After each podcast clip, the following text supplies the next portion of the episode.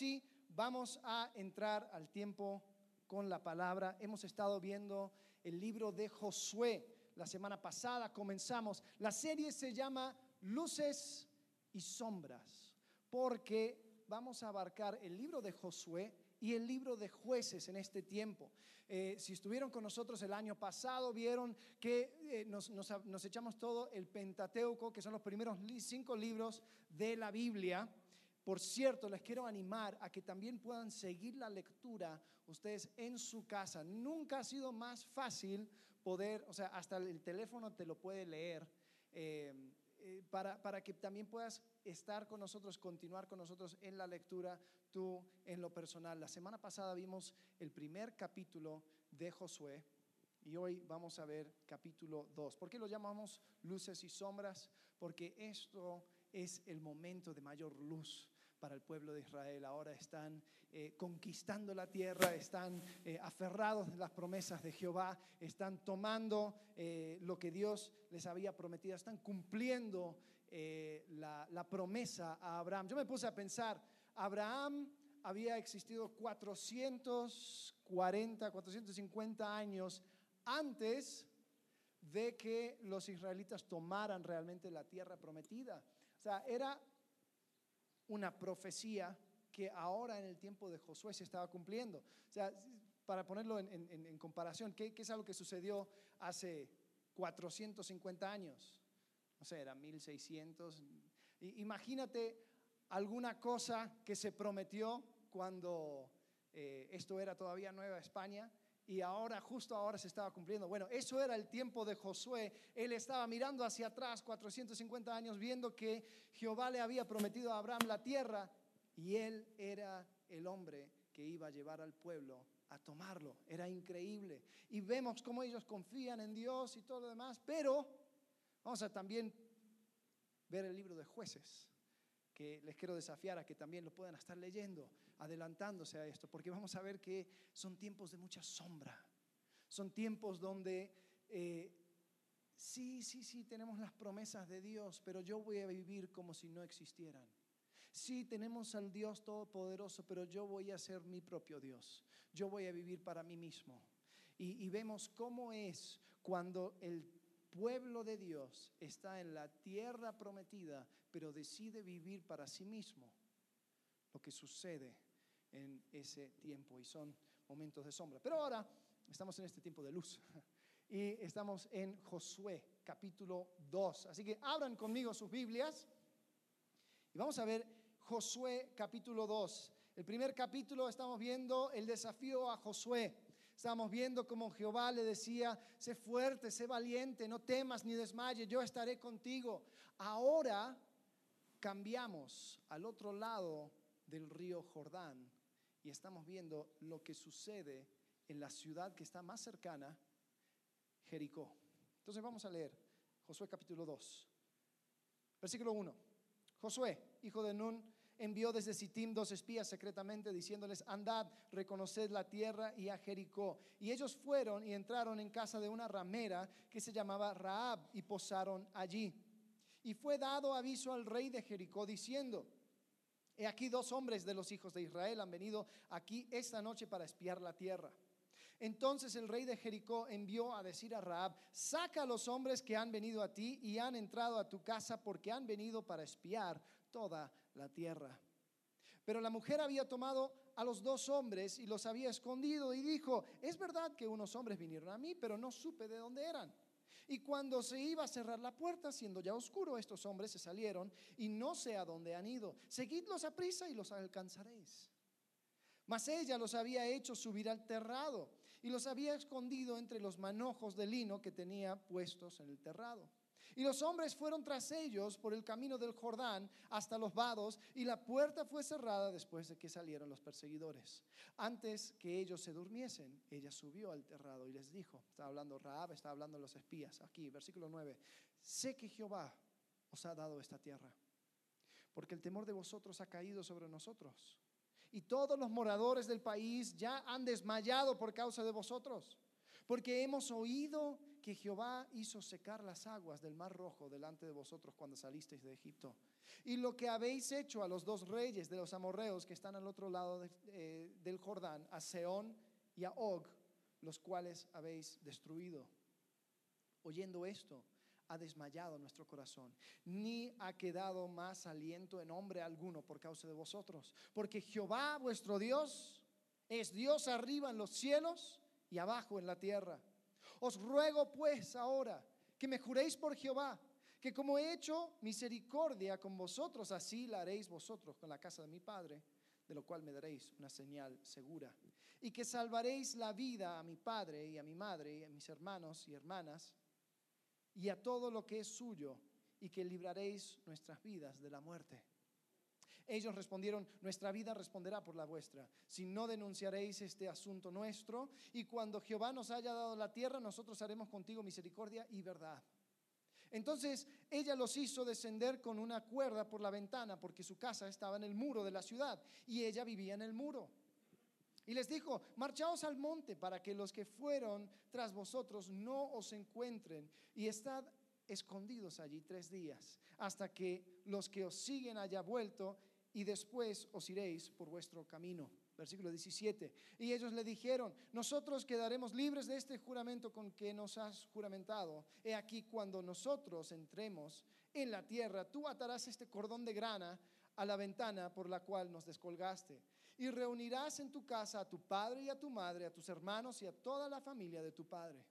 Cualquiera que saliere fuera de las puertas de tu casa, su sangre será sobre su cabeza y nosotros sin culpa. Mas cualquiera que se estuviese en casa contigo, su sangre será sobre nuestra cabeza, eh, si mano le tocare. Si tú denunciares este nuestro asunto, nosotros quedaremos libres de este tu juramento con que nos has juramentado. Ella respondió, sea así como habéis dicho.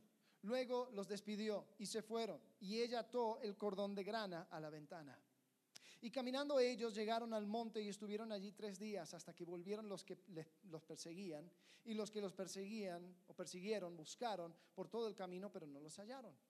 Entonces volvieron los dos hombres, descendieron del monte y pasaron, y vinieron a Josué, hijo de Nun, y le contaron todas las cosas que les habían acontecido. Y dijeron a Josué, Jehová ha entregado toda la tierra en nuestras manos y también todos los moradores del país desmayan delante de nosotros. Qué increíble esta historia. Ahora estamos viendo qué es lo que sucede al otro lado del Jordán.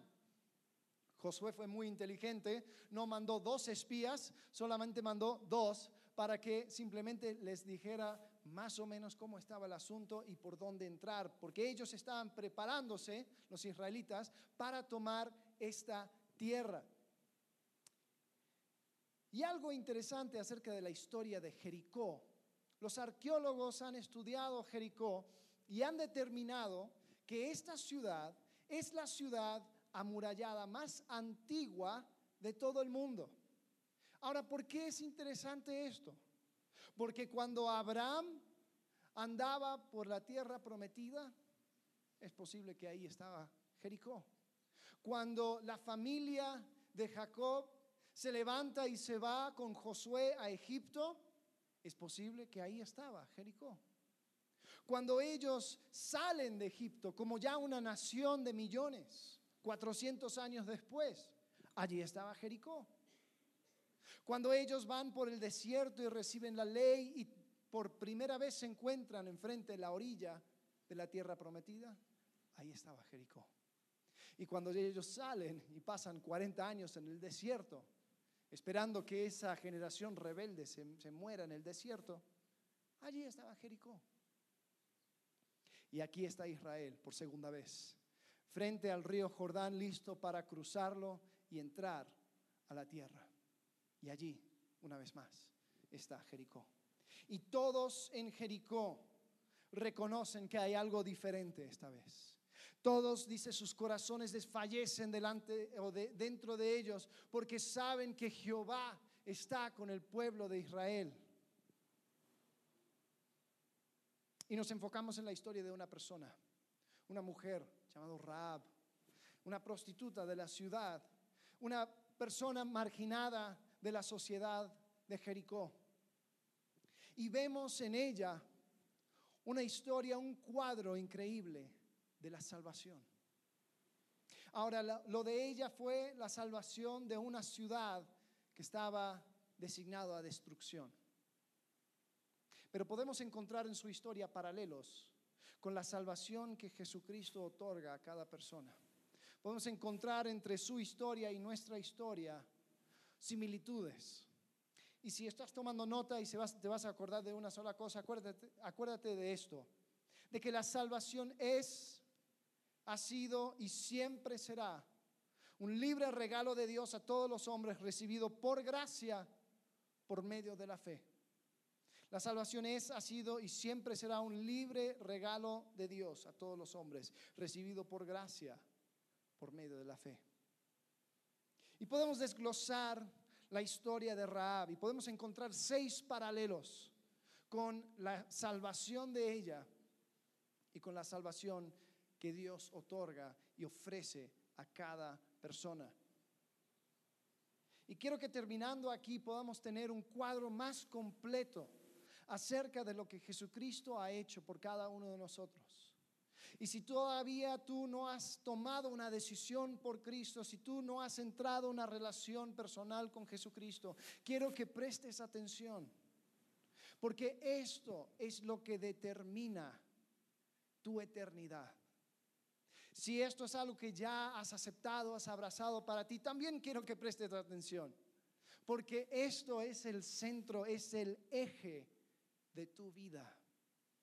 Así que vamos a entrar directamente al primer paralelo que encontramos con la historia de Raab y nuestra historia. Primera cosa que encontramos acerca de la salvación es que la salvación requiere un entendimiento de la justicia de Dios. Requiere un entendimiento de que hay condenación y eso existe, está sobre nosotros, está sobre y estaba sobre Raab. Mira lo que ella dice en versículo 9 de Josué 2. Dice, sé que Jehová os ha dado esta tierra, porque el temor de vosotros ha caído sobre nosotros y todos los moradores del país ya han desmayado por causa de vosotros.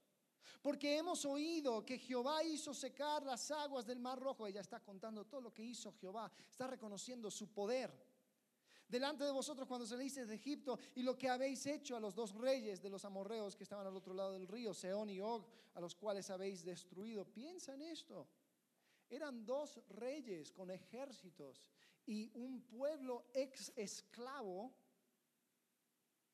nómadas, les destruye. Versículo 11. Oyendo esto, ha desmayado nuestro corazón ni ha quedado más aliento en hombre alguno por causa de vosotros, porque Jehová, y chequen este, esta frase, esta declaración, Jehová vuestro Dios es Dios arriba en los cielos y abajo en la tierra. Ahora, ella era cananea. Ella era una mujer que, si, si bien creía lo que creían las personas en la región, estos eran personas que tenían sus ídolos. Y así como los griegos no tenían su panteón de ídolos, estaba Baal ahí, que se encargaba de, la fertilidad, se encargaba de la cosecha, estaba Astoret, también una diosa de fertilidad. Eh, eh, habían un montón de otros dioses, pero ella reconoce y dice, espérate, hay algo sobre cada uno de estos. Y es Jehová. Jehová es Dios, el cielo arriba y en la tierra abajo. Entonces, ella se da cuenta. Es decir, es como que si ella dijera, reconozco que Dios ha designado esta tierra para ustedes. Reconozco que ni yo ni mi pueblo tiene derecho de continuar aquí. Y algo curioso es que ella no era la única que creía eso. Dice que todos, todos desfallecían a causa de este pueblo que se estaba acampando al otro lado del, del río Jordán. Todos estaban atemorizados, todos reconocían que su tiempo había llegado. Fíjense la promesa de Dios a Abraham hace, como dije, hace 450 años, en Génesis capítulo 15, versículo 13. Dios está hablando a Abraham Y dice, entonces Jehová dijo a Abraham, ten por cierto que tu descendencia morará en tierra ajena y será esclava allí y será oprimida cuatrocientos años. Mas también la nación a la cual servirán juzgaré yo. Y después de esto saldrán con gran riqueza. Y tú vendrás a tus padres en paz y serás sepultado en buena vejez. Versículo 16, mira. Y en la cuarta generación volverán acá porque aún no ha llegado a su colmo la maldad del amorreo hasta aquí. El, ah, amorreo era, era, otra manera de hablar del cananeo, de la gente que vivía en esa región. Entonces, Jehová estaba dispuesto a esperar, escuchen bien, 400 años para que los cananeos pusieran su casa en orden. Jehová es paciente y lento para la ira. Hay muchas personas que ven Josué y dicen, ay, ¿cómo puede ser este Dios que manda a matar a todos y a destruir su vida? No, no, no. Mira lo que hizo. Quitó a su propio pueblo de, de la tierra prometida y los estacionó en tierra ajena por 400 años para darles chance, para que pudieran arrepentirse. Y ahora Jehová estaba llegando con su pueblo a hacer justicia y todos estaban con miedo. Entonces la salvación requiere primero un entendimiento de la justicia de Dios. ¿Sabes? El primer paso de la salvación es reconocer que yo estoy mal. El primer paso es reconocer de que yo no tengo parte con Dios. De que un Dios santo no, no, no, no puede estar en la presencia de maldad. De que esa maldad lo traigo yo. La primera cosa que yo tengo que reconocer es que delante de Dios soy culpable y merecedor de justicia.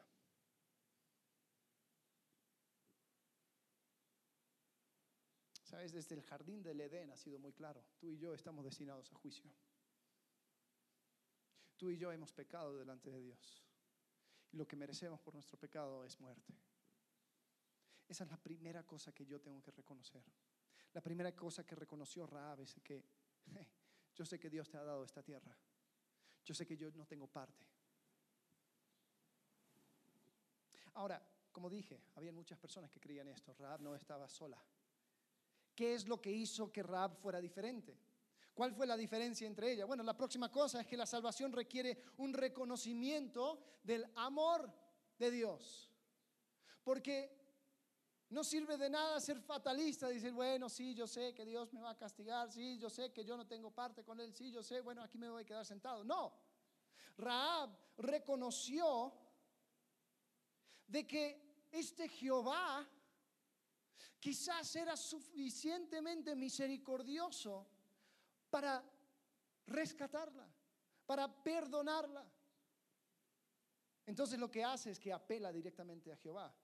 Versículo 12 dice, os ruego pues, ahora que me juréis por Jehová, que como he hecho misericordia con vosotros, así haréis vosotros con la casa de mi Padre, de lo cual me daréis una señal segura.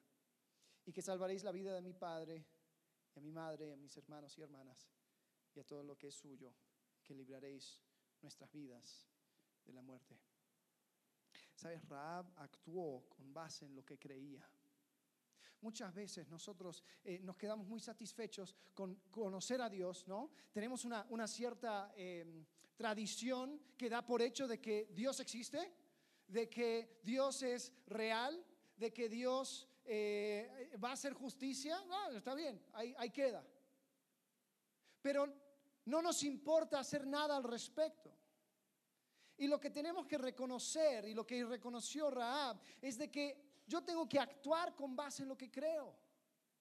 Y si yo creo que Jehová es amoroso, que Jehová es misericordioso, entonces tengo que extender mi mano y tomar ese regalo. Y Raab por fe dijo, bueno, aquí están ustedes, me lanzo. Quiero que tengan misericordia conmigo, con mi familia. Entonces, la salvación requiere un reconocimiento del amor de Dios. Dios no es un Dios enojado simplemente esperando con un relámpago para, para pegarte cada vez que haces algo malo. Dios es un Dios justo, pero Dios es un Dios de amor.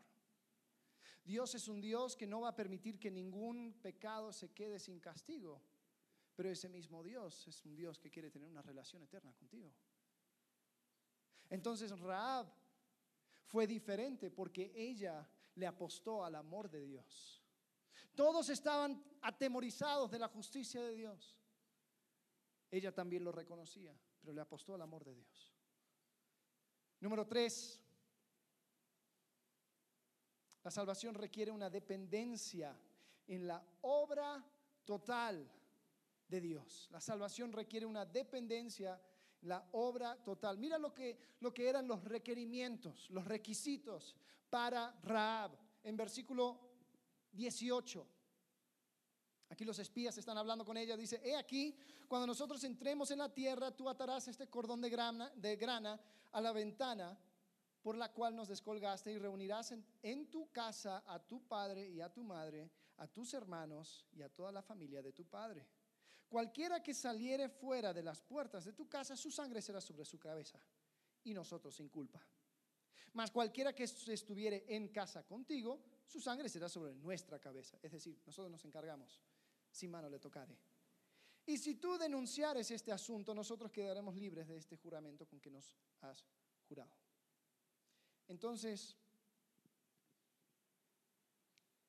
había un requerimiento. Los espías no le piden a Raab que fomente una insurrección, no le pide que haga una revolución interna dentro de Jericó, no pide un golpe de Estado, no pide pelea, no pide nada de eso. Que la verdad, pensándolo tácticamente, eso convendría, ¿no?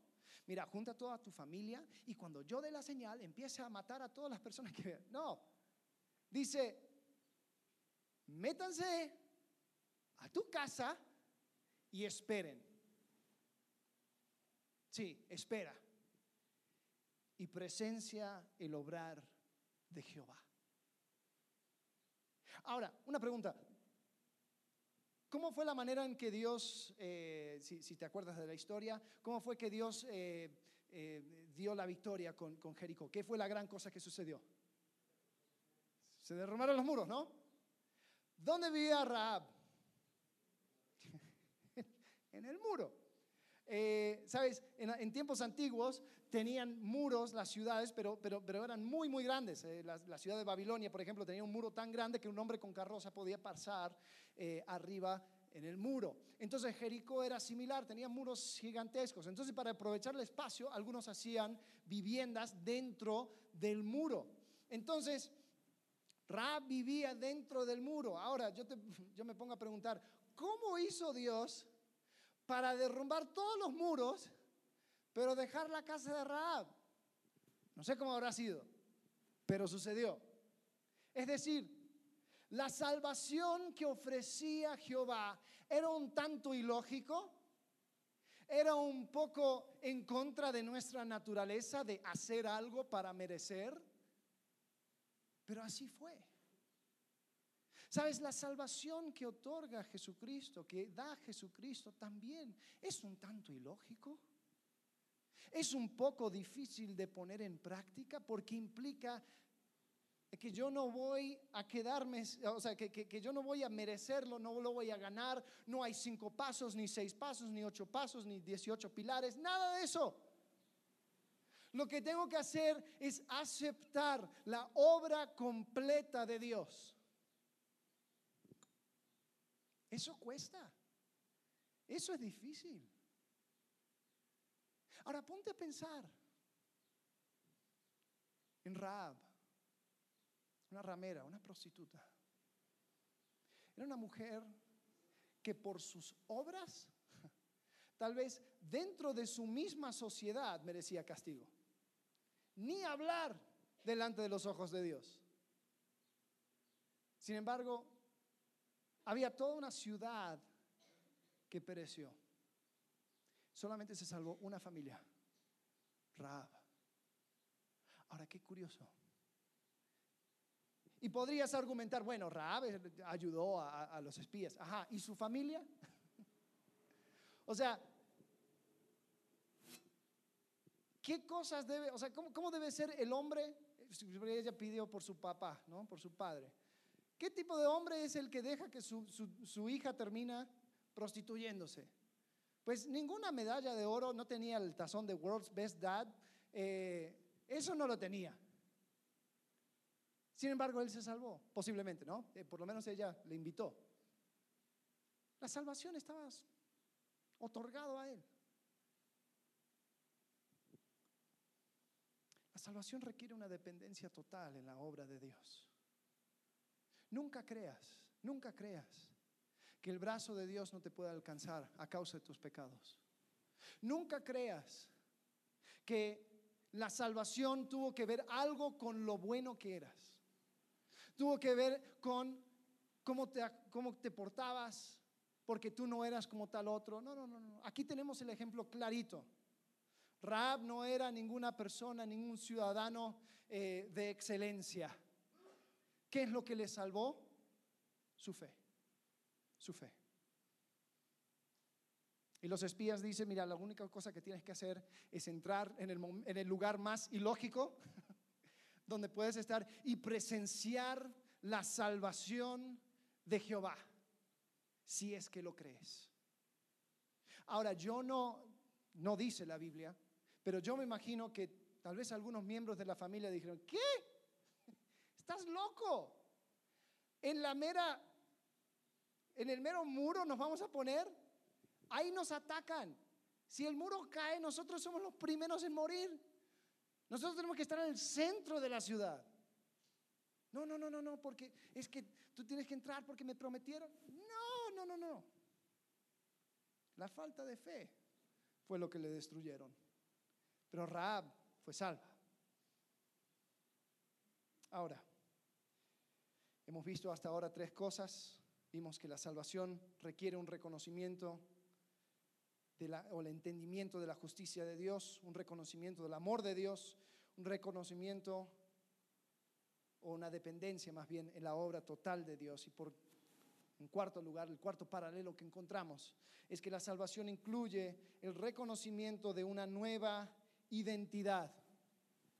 Porque no era solamente de que eh, le pidieron que dejara eh, o que, que, entrara a su cuarto, sino, sino que habían dos cosas más. Uno, tenía que poner un cordón de grama en su ventana, ¿no? ¿Para qué era eso? Para que los israelitas la pudieran identificar. En ese momento, con hacer eso, se identificaba con el pueblo de Dios. Y la segunda cosa era que pidieron que ella no denunciara, que no dijera nada acerca de este plan de ataque. Ahora yo me pongo a preguntar, si tú supieras de un atentado eh, terrorística eh, en la ciudad de Querétaro y tú no, decías, tú no dices nada, y dices, bueno, yo sé todos los planes, yo sé quiénes son, yo sé dónde encontrarles, pero no digo nada. ¿Cómo se llama eso? Traición, ¿no? Eso es traición. Estás traicionando a la patria. Bueno, los israelitas aquí estaban pidiendo a Rab, yo quiero que tú dejes de identificarte con esta ciudad, porque esta ciudad está designada a destrucción. Quiero que dejes a un lado esa identidad pasada y ahora te identifiques con este pueblo, el pueblo de Dios. ¿Y sabes la primera cosa que hizo Raab cuando se fueron los espías? Colgó el cordón de grama y dijo, con estos, con esto, de estos soy, yo soy del pueblo de Israel. Y al callarse la boca se estaba dando la espalda a su vieja vida. ¿Sabes? La salvación en 2 Corintios capítulo 5, versículo 17 dice que nos hacen nuevas criaturas. Las cosas viejas ya pasaron. Y aquí todas son hechas nuevas. Sin embargo, muchas veces nosotros miramos hacia atrás y casi casi que extrañamos a Jericó. Extrañamos a los escombros de nuestra vieja vida. Decimos, ay, pero yo soy esto, yo soy esto, yo soy lo otro. Y nos olvidamos que lo más importante de nuestra identidad es el hecho de que somos criaturas nuevas, rescatados por Jesucristo, puestos en alto, con una esperanza nueva y viva.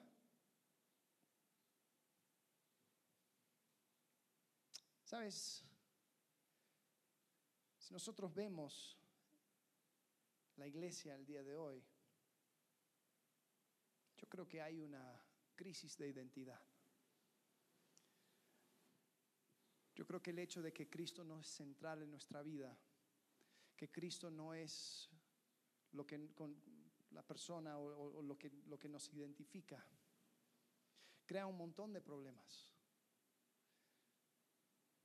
Pensamos que bueno, yo abro la palabra, abro la Biblia cada vez que tengo chance y me da consejos para yo continuar mi día.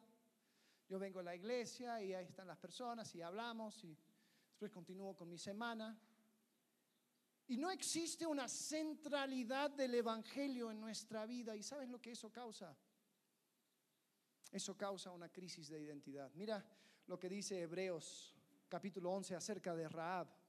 Versículo 30 dice, por la fe cayeron los muros de Jericó después de rodear los siete días. Versículo 31, por la fe Raab, la ramera, no pereció juntamente con los desobedientes, habiendo recibido a los espías en paz.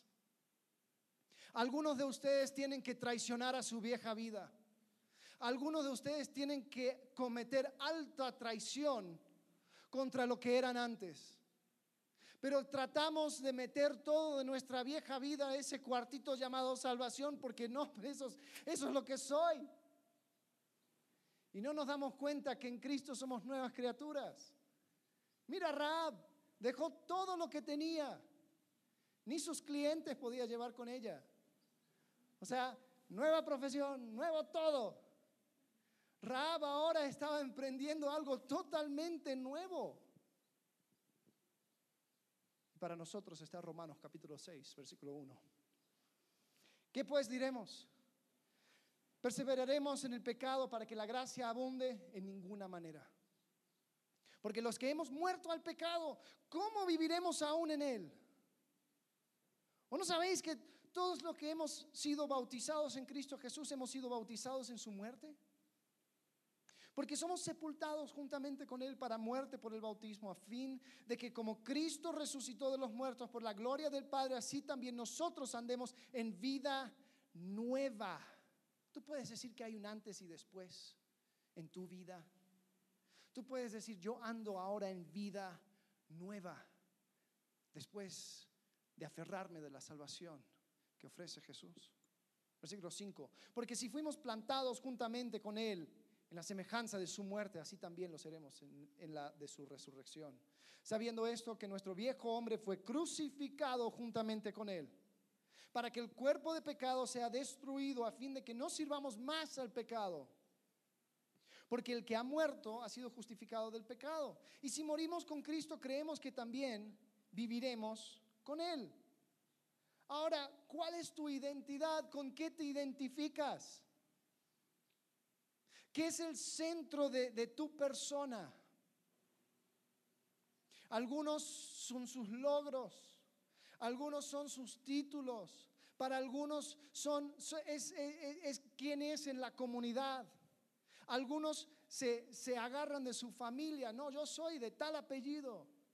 Algunos se aferran a su historia. No, es que tú no sabes, esto me sucedió.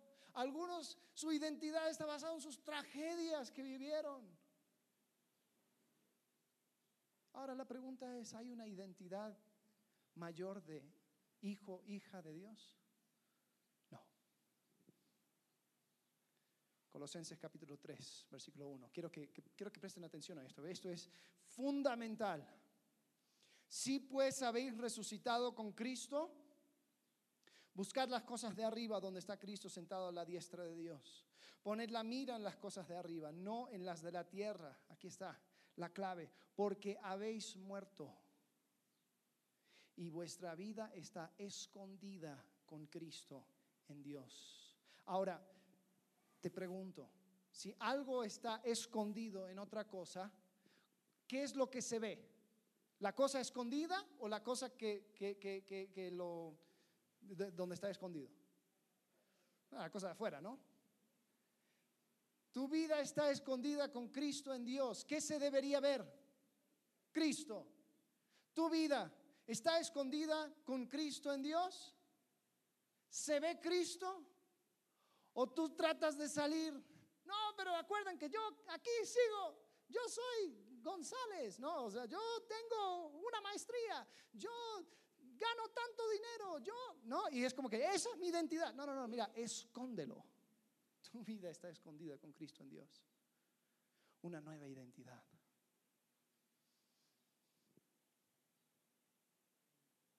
La salvación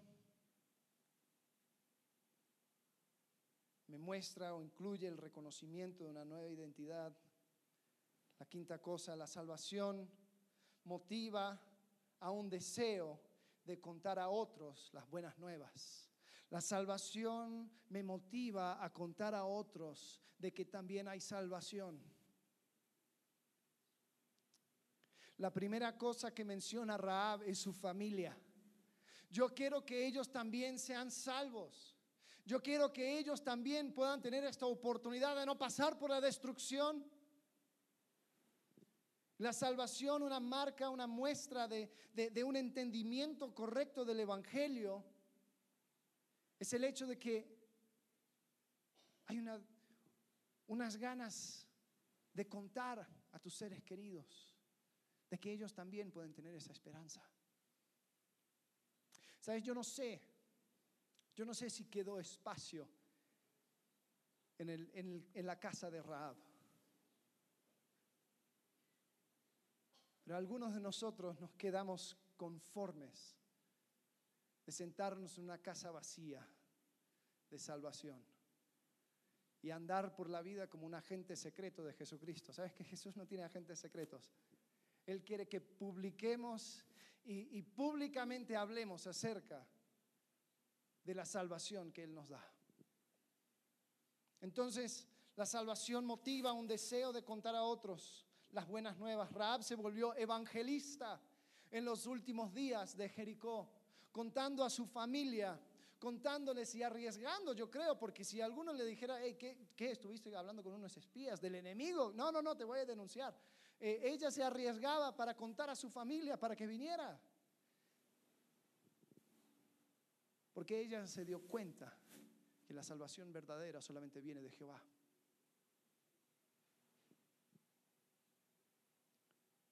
Y el último de que la salvación permite una membresía activa en la familia de Dios. La salvación permite una membresía activa en la familia de Dios. ¿Sabes?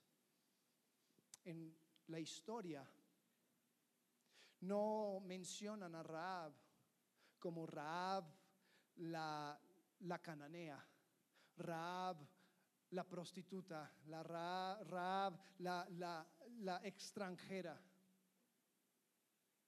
sino que ella fue aceptada en el pueblo de Dios. De tal forma, escuchen bien, de que ella fue parte de la historia mayor de Israel. Hay un pasaje que solemos eh, saltar porque tiene un montón de nombres y nadie quiere leer los nombres, pero vamos a leerlo y vamos a ver si reconocemos algunos nombres aquí en Mateo capítulo 1, versículo 1, Mateo 1, 1. Dice así, libro de la genealogía de Jesucristo, hijo de David, hijo de Abraham. Abraham engendró a Isaac, Isaac a Jacob y Jacob a Judá y sus hermanos. Judá engendró de Tamar a Fares y a Sara, Fares a Esrom y Esrom a Aram Aram engendró a Minadab, a Minadab a Naasón y Naasón a Salmón. Salmón engendró de Rahab a Boz y Boz engendró de Ruth a Obed y Obed a Isaí. Isaí engendró al rey David. Y el rey David engendró a Salomón, la que fue mujer de Urias. Y después continúa la línea y llegamos a Jesucristo. Ahora, algo increíble de que esta mujer extranjera, cananea, su identidad siendo del pueblo que iba a ser destruida por Jehová, a causa de su fe, ahora entra a ser parte del pueblo prometido de Jehová. Y no solo eso, sino que se vuelve miembro, miembro activo de la historia.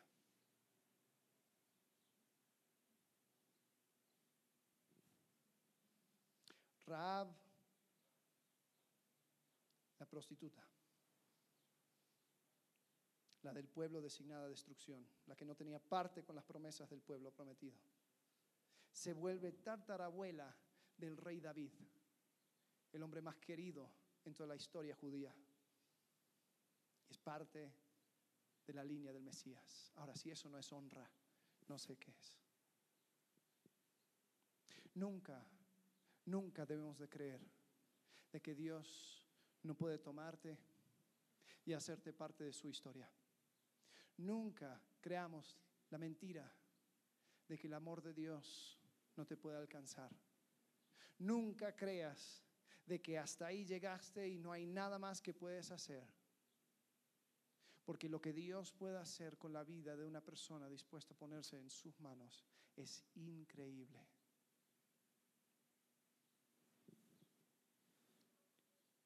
Y Jehová no solamente salva a Raab, sino que le da a ella una parte en su historia. Qué increíble que Cristo no nos salva solamente, sino que nos hace herederos y coherederos con Cristo, dándonos una esperanza y una herencia eterna. Ahora, quiero que comprendas esto y entiendas que Jesucristo hizo absolutamente todo por ti, para que pudieras ahora, por medio, por, por medio de la fe, abrazar estas promesas y tener una esperanza. Porque este mundo está designado a destrucción. El pecado corrompe, distorsiona y mata. Vivimos en una ciudad amurallada de nuestra propia comodidad. En nuestro afán de buscar la buena vida, hemos hecho ídolos de nuestros sueños, nuestras cosas, nuestra familia y nuestros amigos. Nos definen nuestros títulos, nuestro color de piel, nuestros padres, nuestro carácter, nuestras desgracias, nuestra historia. Y Dios está al otro lado del río. Y tú sabes que Él es más grande. Tú sabes que este mundo acabará y no se quedará nada. Tú sabes que cualquier cosa sin valor eterno se quema pero te quedas sentado. Como los conciudadanos de Rab que sintieron el mismo terror ante el justo juicio de Dios, no actuamos. Pero esta vez Dios no solamente envía espías a la tierra, envió a su propio Hijo a vivir una vida perfecta y ejemplar, pero terminar muriéndose colgado entre cielo y tierra sobre una cruz un escándalo para que, todo, para que todo el mundo lo vea, para que vean y se queden sin excusa. Sin excusa ante el Dios que mandó a su Hijo, que mandó a su Hijo para morir como pago de la deuda de cada uno de nosotros. Sin excusa ante la resurrección y triunfo sobre la muerte que celebró Cristo. Cristo venció, los muros ya cayeron. Cristo quiere que te identifiques con Él, que dejes los escombros de una ciudad sin futuro y encuentres en Él tu identidad. Requiere una admisión de culpa, sí. Requiere una admisión de impotencia ante tu deuda de pecado. Una apelación a su misericordia, un clamor de fe basado en la creencia de que su gracia sí te puede alcanzar. Y lo más increíble es que no te va a dejar colgado te acepta en tu nueva familia con un propósito, con un futuro y con una esperanza que puedes compartir con todos. Ahora, si tú crees esto, te quiero invitar a que lo hagas tuyo. Si ya hubo un, momento en tu vida, si ya hubo un antes y después de Cristo en tu vida, te quiero invitar a que vivas de acuerdo a esta realidad. Que cometas traición al mundo. Que abandones tu identidad antigua. Y que lo que tome precedencia sea de que ahora eres hijo, hija de Dios. Vamos a cerrar los ojos agachar la cabeza si tú en este momento nunca has tomado una decisión por Cristo.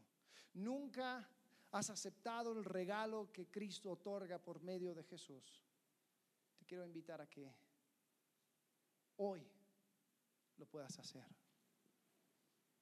Que hoy puedas clamar, así como Raab clamó a Jehová pidiendo la salvación.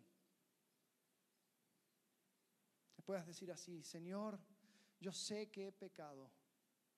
Yo sé que merezco una eternidad lejos de ti. Señor, yo sé que no hay obra que me pueda salvar. Pero sé que enviaste a tu Hijo Jesucristo a hacer el rescate. Y fuera de ti, Señor, no hay salvación. Te pido que me salves, que me limpies, que me perdones, que me des vida nueva. Señor, quiero estar contigo.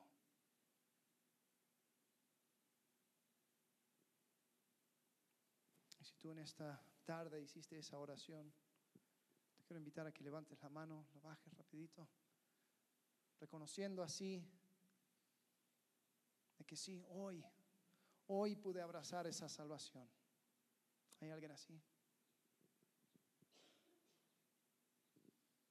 Dios, damos gracias por tu palabra, damos gracias. Porque podemos ver en esta historia un cuadro perfecto de la salvación. Podemos encontrar en ti la seguridad, Señor, de que tú has hecho todo. No hay nada más que agregar. Señor, gracias porque no le tememos a la muerte, no tememos al porvenir. Señor, podemos disfrutar la seguridad de tu obra completa, Señor. Agradecidos en el nombre de Cristo Jesús. Amén.